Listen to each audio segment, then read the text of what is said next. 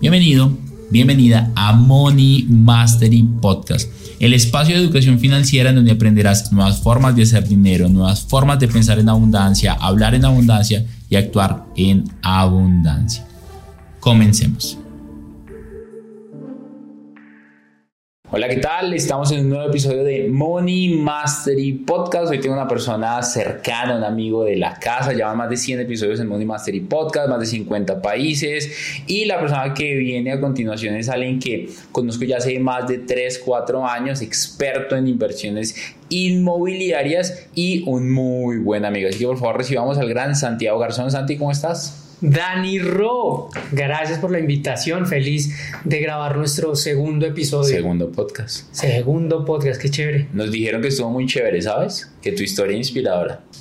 Sí, también me llegaron un par de mensajes en Instagram que había personas que se habían sentido identificadas con esa historia y que les había inspirado. Chévere, chévere. Bueno, esta vez vamos a hablar de inversiones inmobiliarias. Esta vez es netamente inversión. No, nada de historia, pero también hay historias dentro, hay que hacerlo divertido. Hay que meter la historia por consecuencia de la estrategia. Bueno, entonces empecemos. Dentro del mundo inmobiliario, Santiago Garzón F, como lo encuentran en sus redes sociales, dentro de todo el mundo inmobiliario, ¿cuál es la inversión que a ti o cuáles son las dos inversiones de bienes raíces que a ti más te gustan? Y por qué. Yo voy a contar todo basado en la experiencia, porque por supuesto hay varias inversiones rentables, hay otro tipo de, eh, de expertos que pueden recomendarlas, sin embargo, me gusta hablar de mi experiencia. Expertos de expertos. Hay expertos de expertos. Hay vende humos, dijo un amigo que vive en la montaña. Sí, sí, sí. Más que experto, yo me considero un especialista en adquisición de vivienda de primera vivienda, que es lo que tengo experiencia. Y me especialicé en eso porque llevo trabajando en eso alrededor de cinco años. Entonces, experto tal vez no llevo las 10.000 horas que, recomiendan para ser un experto. Sin embargo, estoy especializado. pero de pronto sí, ¿no? Hay que tangibilizarlas. Pero es más enfocado o especializado hacia la inversión en primera vivienda. Primera vivienda rentable o primera propiedad. Es esa transición que tiene la persona entre gana un buen salario, pero nunca ha invertido, y aún peor, nunca ha invertido en algo que quiero desde hace mucho tiempo, que es propiedades inmobiliarias. Entonces ahí es donde está la magia. ¿Cuál me encanta a mí? Depende del tipo de perfil. Si es un perfil como el mío, que en su momento, a los 20 años, no tenía experiencia en el mundo inmobiliario, no tenía grandes ahorros, de repente no ganaba un super salario porque ganaba un poquito más del mínimo. Para mí, las inversiones en proyectos sobre planos son supremamente buenas cuando se saben hacer los números. Cuando te da un plazo para pagar la cuota inicial, no es necesario que de repente te tomes mucho tiempo, solo es hacer los números, hacer una buena investigación de mercado y ya sabes que el tiempo que se termine de construir el proyecto es el tiempo que tienes para pagar esa cuota inicial que muchas veces puedes negociarla. Incluso tocando la puerta, hace poquito, el sábado, estuvimos con Luisa haciendo una investigación de mercado, consultando en proyectos, proyectos, proyectos, y ah, vimos alrededor de cuatro proyectos en un lapso de 30 minutos, todos quedaban ahí seguiditos. Vimos, ¿usted por qué es mejor que el anterior? Y ahí empezamos a compararlo. Y le preguntabas eso. Sí, sí, sí, ¿usted por qué es mejor que los proyectos de aquí al lado? Cada uno decía que era el mejor de la zona. Claro. Dimos los datos en todos, pero hubo uno en particular que volvió a llamar. Ahí es donde está la magia. Ok vuelve a llamar el día martes y me dice, señor Santiago, quiero saber si está interesado. Eh, los números son así, asá, asá. Yo, eh, interesante. Para la cuota inicial, la cuota quedaba bastante alta porque había poquito plazo en pagarlo, eh, alrededor de, 20, de, de 17 meses 17 meses que daba para pagar la cuota inicial, yo le digo, ¿y si te pago la, la, mitad de la cuota inicial durante estos 17 meses y la otra mitad de la cuota inicial te lo pago en el último mes, ¿lo aceptarían? Por allá mira, dijeron, Ay, vamos a consultarlo, vamos a... Mira, me respondió a las dos horas, me dijo, sí, señor Santiago, de una. Yo no tengo la plata en este momento, yo no, no estaba buscando más, pero haciendo una muy buena pregunta, me di cuenta que se bajaron las cuotas a más de la mitad. Lo mismo, la cuota inicial era el 30% de lo que valía ese proyecto, era el único proyecto que, entregaba con acabados de lujo en una zona estrato 5, que estaba bastante interesante. Entonces ahí es donde yo empiezo a mirar cuál es el beneficio de solo ir a preguntar. Por eso me gustan las inversiones sobre planos porque sin dinero tú puedes ir a hacer una proyección. Y la otra inversión que me gusta en el mundo inmobiliario, podríamos estar hablando de las eh, rentas cortas, de las rentas cortas, que es un modelo ya más de negocio modelo más de negocio, como tú puedes rentar de manera corta una propiedad, de manera corta y mediana estancia, haciendo un mix. Por ahí un amigo le llama el Airbnb. El Airbnb es la combinación de Airbnb con co-living, donde tú tienes una renta de mediana estancia durante los periodos de mayor afluencia, que podrá, probablemente estaríamos hablando si estamos hablando de periodos universitarios, es de febrero a probablemente mayo. Tienes un periodo donde le arriendas a esa persona cuatro meses o a un ejecutivo que le arriendas por uno o dos meses y la vacancia del inmueble queda por rentas cortas, vendes por noche, pero tu fuerte está en venderlo por dos, tres y cuatro meses. Ahí es donde está la magia. Entonces podríamos hablar de, de, esas dos inversiones como modelo de negocio. Uno, inversiones sobre planos y la otra como modelo más, más que todo, estaríamos hablando más de ese Airbnb Living que le escuché a, a este mentor? Eso suena como el Brian. El, Brian con el Airbnb. Hablando con uno de nuestros mentores que escribió un libro que se llama Un inmueble al año no hace daño, él me decía que no le gustaban los apartamentos sobre planos. Dijo, no, a mí me gusta eso porque es de financiar a la constructora y tú no recibes dinero, no recibes flujo de caja, sino todo es en negativo. Eh, si él nos escucha, él va a saber de quién estamos hablando. Tú sabes de quién estamos hablando porque lo entrevistamos hace poco en el podcast. De hecho, el fan de Money Mastery sabría quién, de quién estamos hablando. Entonces ahí vamos a, vamos a ver si se sabe el chisme. ¿Qué le tendrías que decir a este mentor? Que depende mucho el perfil y que al final no es lo mismo invertir en algo usado que requiere una remodelación que en algo nuevo que tiene los acabados, que tiene la estructura moderna, que tiene de repente ya las tuberías modernas, que de repente conseguir una propiedad financiada que se puede conseguir financiada por el dueño pero que de repente va a tener unos 30, 40 años de construcción, a nivel de cimentación no sabes cómo está, a nivel de tubería interna no sabes si está todavía el tubo galvanizado o si está en tubería PVC, ya hay más variables que lo mismo, depende mucho el perfil de la persona y el nivel de educación que tenga referente a los bienes raíces. Hay personas que cuando yo inicié, como yo inicié, pues yo no tenía mucho conocimiento aparte de cómo comprar con subsidios, pues me di cuenta que a través de la vivienda nueva o a través de las propiedades sobre planos, yo puedo estar acompañado de la constructora o del desarrollador, puedo estar acompañado del banco, puedo estar acompañado en caso de primera propiedad de la caja de compensación. Entonces estoy acompañado por todo lado. El banco, la constructora me da a sus abogados entonces acompañado por todo el proceso, mientras que si lo hago en vivienda, o sea, me toca pagar los honorarios al abogado, me toca conseguir el abogado y cómo sé si es un buen abogado, me toca hacer una buena negociación y mirar que el abogado sí ponga lo que estoy hablando en la negociación en el papel, entonces hay más riesgo. ¿Qué tanta tolerancia tengo a ese riesgo y qué tanta paciencia tengo? No lo sé. Si ya tienes un poquito de experiencia, te invito a hacerlo porque eso te va a dar más experiencia. Pero si estás desde 000 con una propiedad sobre planos, puede ser una gran opción para la siguiente frase, que esa la dije en la conferencia que tuvimos en el Money Mastery Event, que es, mejor dicho, el mejor evento de finanzas en Colombia. Me siento muy honrado de participar ya en la tercera edición de este evento y dije una frase muy valiosa. Eh, el que hizo la magia, ¿no? El, el de detrás de cámaras. Sí, pues tampoco tan detrás, pero sí, sí. Algo chévere que compartíamos en el evento era que la primera propiedad te da confianza, la segunda propiedad te da certeza y la tercera te da la fórmula. Y, la, repito para que. Y la cuarta que me da plata. y la cuarta me da plata. Todas se hablan de plata. Pero quiero que la escriban en los comentarios. La primera te da confianza. La segunda te da certeza y la tercera te da la fórmula. ¿Cómo es esto? Si tú en la primera te estafan, en la primera haces una mala negociación, en la primera vez que la cuota te quedó muy por encima de lo que está el arriendo, pues esa certeza o esa confianza no la vas a tener.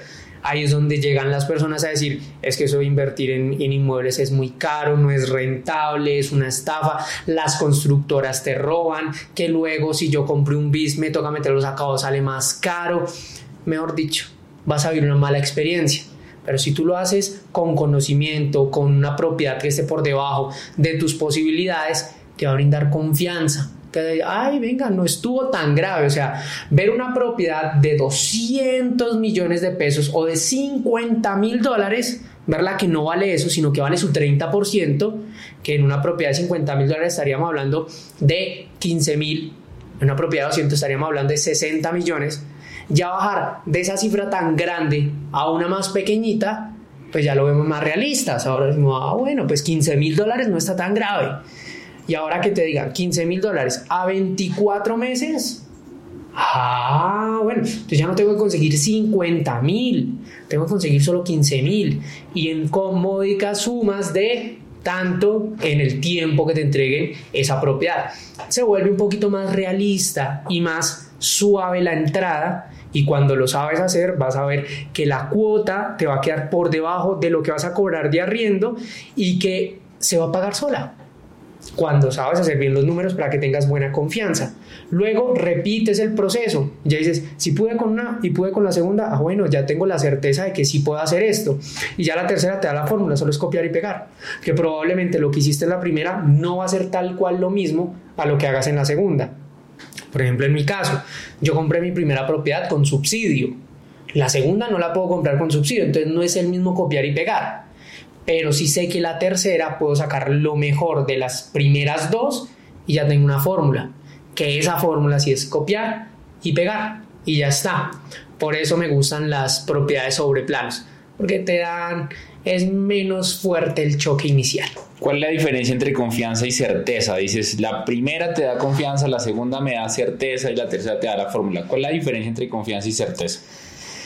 Podríamos estar hablando que la confianza es ese empoderamiento que tienes y la certeza es ya como, ya estoy completamente seguro de que lo puedo lograr. Entonces, ¿la confianza es? La confianza viene siendo como ese paso inicial, ese... Como hagámosle, como probemos. Sí, como, como que sí se puede. Como el peor es nada. es como, ay, ve, yo sí pude, porque antes de la confianza está el no puedo o el no sé, y después es, venga, si no estaba tan grave. La certeza es, yo en definitiva puedo.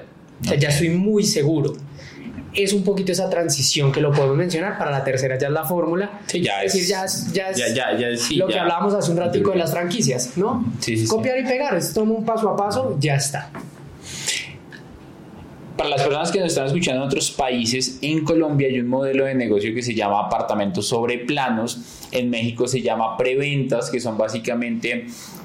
hay una constructora que está construyendo un edificio y para financiar la construcción de este edificio, lo que ellos hacen es hacer unas preventas o en Colombia se llama vender sobre planos, que tú puedes comprar una propiedad con la cual puedes pagar el 30% que es la cuota inicial en un plazo, como lo estaba explicando Santiago, y dependiendo de la propiedad puedes negociar ese plazo, como lo estaba explicando Santiago. En México se llaman preventas, en otros países pues tendrán otros nombres, pero para que tengan en cuenta como el concepto. Y a mí lo que me gusta de este modelo de negocios, porque también lo hablaba con, con, con este mentor, es que te permite entrar con una barrera de entrada muy baja si tú negocias bien y que puede ser un dinero que me encanta decirlo es que puede ser un dinero que tú tenías predestinado a ahorrar, pero en vez de ahorrarlo lo estás ya invirtiendo, lo estás protegiendo y lo estás protegiendo de ti porque al final tú te lo puedes terminar gastando. Entonces ahorita te estaba diciendo, cerré, estoy, estoy por cerrar un negocio que mensualmente me va a dar mil dólares. No es mucho, no es mucho, pero para yo evitar gastarme ese dinero, yo ya hoy no busco eh, ahorrar, sino busco invertir. Entonces me comprometo con uno de estos proyectos sobre planos que me obliga a mí a pagar mensualmente una cuota inicial, para en un futuro tener una propiedad que luego puedo revender, puedo rentar, que va a tener una valorización. Por supuesto, ahorita vamos a hablar de las características de una buena propiedad para que me dé un buen rendimiento, cómo se puede ganar dinero con un apartamento, una propiedad sobre planos, porque hay muchas formas de ganar dinero con una propiedad sobre planos y de esta manera al final termino protegiéndome dinero. Al final también hay formas de hacerlo desde diferentes puntos y en diferentes inversiones. Y la magia de esto es que el tiempo sí o sí va a pasar. O sea, vas a pasar dos años con o sin propiedades. Tú cual quieres. Si tú igual vas a ahorrar, pues ¿por qué no ahorras de una vez en un proyecto sobre planos antes de que de pronto tengas esos 15 mil dólares en tu bolsillito? ¿Cuánto tiempo puede pasar? No, no a los que les van a quedar 15 mil dólares en el bolsillo, algunos van a llegar con 10 mil, otros con 5 mil, otros no van a llegar con nada. Y lo que haces es de una vez asegurarlo, porque el tiempo sí o sí va a pasar. Wow, el tiempo sí o sí va a pasar. El tiempo es lo único constante, decía un filósofo, Danny Roth. Características que debe tener una propiedad sobre planos muy buena y rentable. No. Bueno, sí, sí, sí, sí, mejor sí. Características y luego nos vamos con cuáles son las formas para ganar dinero en una propiedad sobre planos, porque hay varias formas de ganar dinero sobre una propiedad sobre planos y eso me encanta de las inversiones, que entre más aprendo de inversiones, más me doy cuenta que más formas de dinero hay para, para hacer. Por eso alguien que de repente se denomine experto en bienes raíces puede estar haciendo el aspecto, el espectro muy grande, porque hay muchas cosas y cada una es tan pequeñita y, tiene tanto requisito para aprenderlo y tiene tanta especialidad que te puede tardar toda una vida para que seas experto en todo. Lo que sí puedo decir es que para las propiedades sobre planos, para los proyectos sobre planos, el primero, el primer negocio es renta tradicional, el que todos conocemos. Entonces yo compro para al final rentarlo tradicionalmente. No es el más rentable, no es el que más números, mejores números te da, pero es el que te da la base. Ojo a esto, es el que te da la base para que tú todo el tiempo hagas tus cálculos, que es como, como una pirámide. La base de la pirámide es la que va a sostener el apartamento y tu inversión, que es renta tradicional. Luego de esto, ya estamos hablando de los modelos post-entrega, que luego de esto vienen las rentas de mediana estancia, que son rentas que tú alquilas es por mes el mes que no supere los seis meses consecutivos y esas son rentas de mediana estancia. ¿Cuál es el público objetivo de esto? Estudiantes, ejecutivos, nómadas digitales. y ya, podemos estar hablando de esos tres como por, por el momento, que son personas que necesitan uno, dos, tres meses que tres meses pagándolos por noche, ahí se te va la plata, son ni tampoco necesitas un, un, año de arriendo como en la renta tradicional, que por supuesto no vas a estar un año en ese lugar. Y por tercero vienen las rentas cortas, las rentas cortas de rentar por noche. Incluso hay un modelo mucho más estructurado y mucho más interesante que es ya rentar no por noche, sino por horas. ¿Eso es un hotel? Un, modelo. Eso, es otro modelo de negocio. Pero lo puedes hacer en unidades residenciales que permitan hacerse las rentas ¿Por horas? Por horas. ¿Dónde? Hay una aplicación. Tomando nota, aunque no la necesito para un amigo. es por horas. Eso en la parte de rentas. Tradicional, por largos plazos, rentas de mediana estancia, por de 1 a 6 meses, rentas cortas por noches, rentas por horas. ¿Y ese cómo sería? ¿Rentas más cortas? Sí, rentas una noche o, por horas. o cuatro horas o dos horas y ya les cobras. Bueno. Ya le cobras a la persona de acuerdo a la cantidad de horas que esté, tipo motel que es un motel para los que no están escuchando en otros países y de pronto no saben. De pronto no saben. Un motel. De pronto nunca han ido a uno. La invitación es que conozcan las inversiones que, hay en el mercado, claro. y multiplique.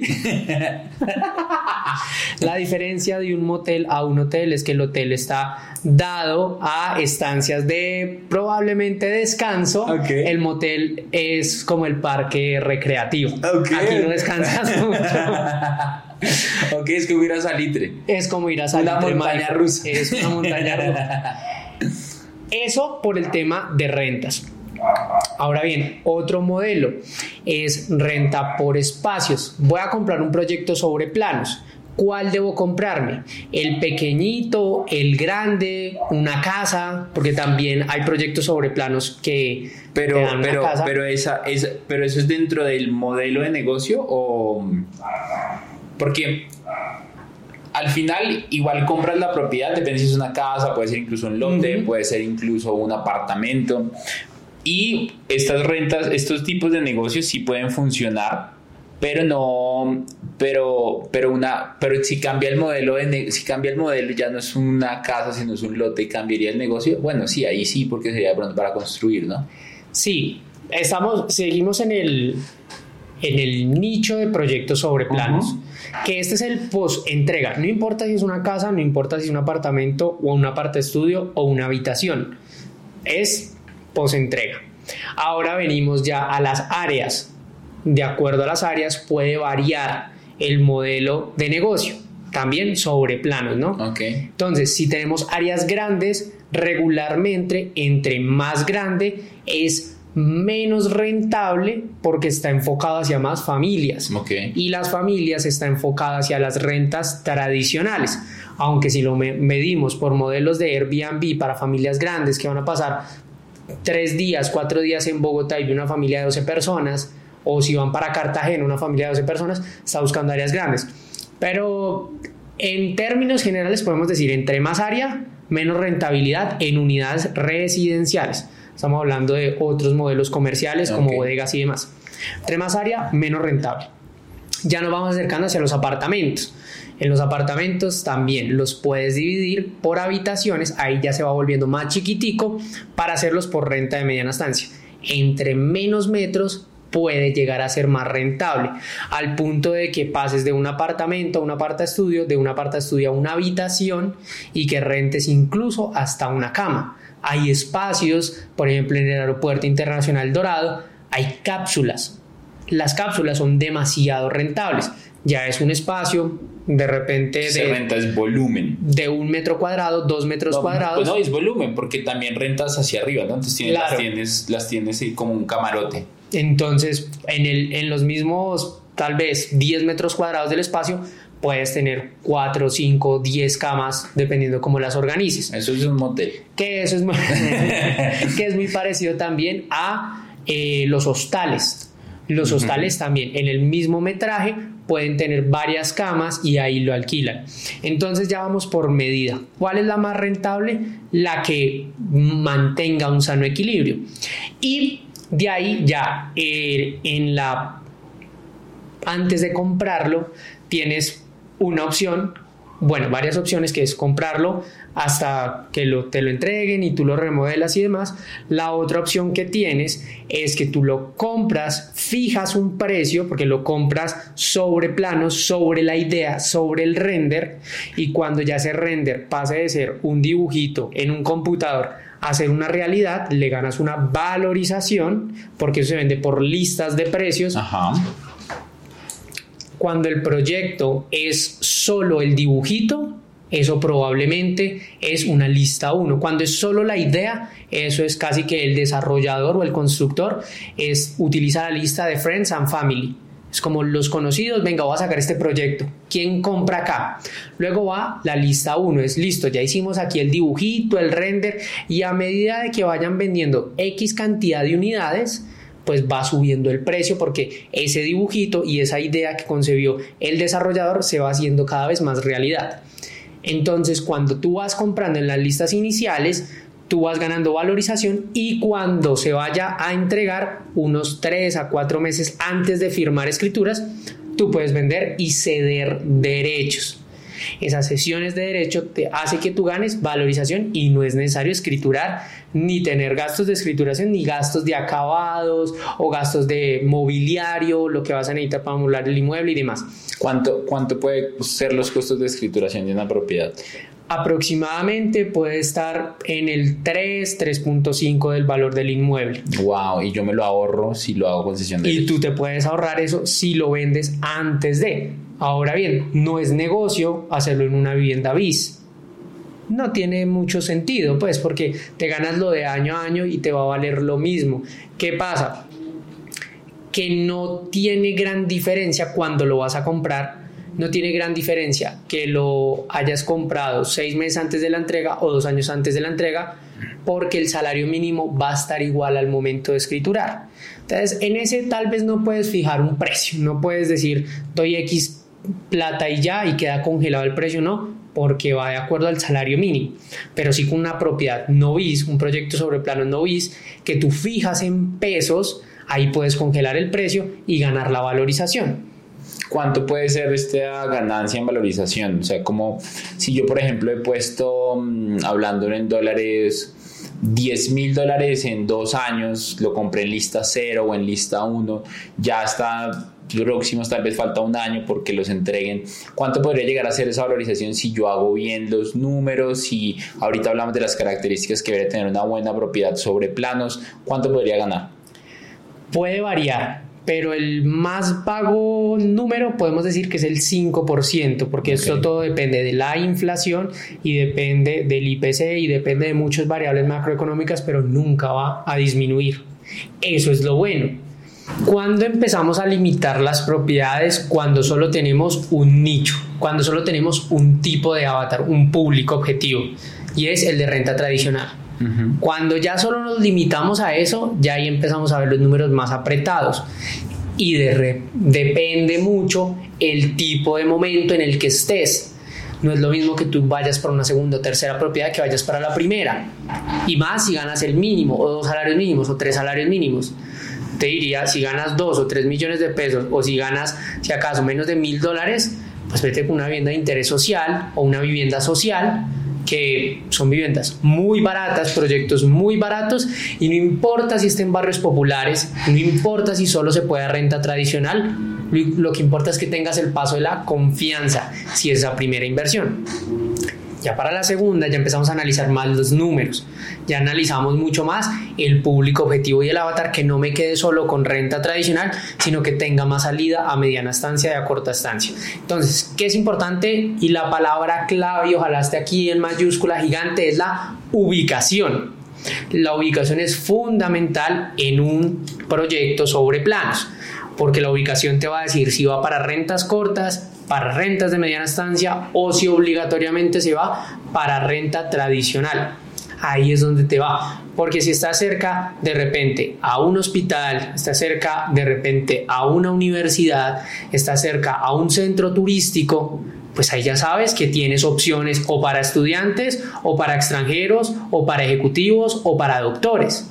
Si estás cerca, por ejemplo, a un campo deportivo, a un centro de alto rendimiento donde vengan deportistas internacionales, ahí ya sabes que vas a estar con una posibilidad de salida también a una renta de media estancia o una renta corta. Pero si estás en un barrio popular que está alejado por una o dos horas de estos puntos, como es el caso de Bogotá, que si compras en Bosa o en Usme, pues estás a casi dos horas de estos puntos, entonces ahí es donde sí o sí se te va a rentar por renta tradicional. Que si es la primera propiedad, hágale, tómese la confianza de decir yo pude. Pero si ya es la segunda o la tercera, tomémonos más con calma los números porque ya tenemos una que nos respalda. O sea, la primera no hay que pensarlo tanto. La primera sí hay que pensarlo, pero ser realista y comprar por debajo de mis posibilidades. Ok.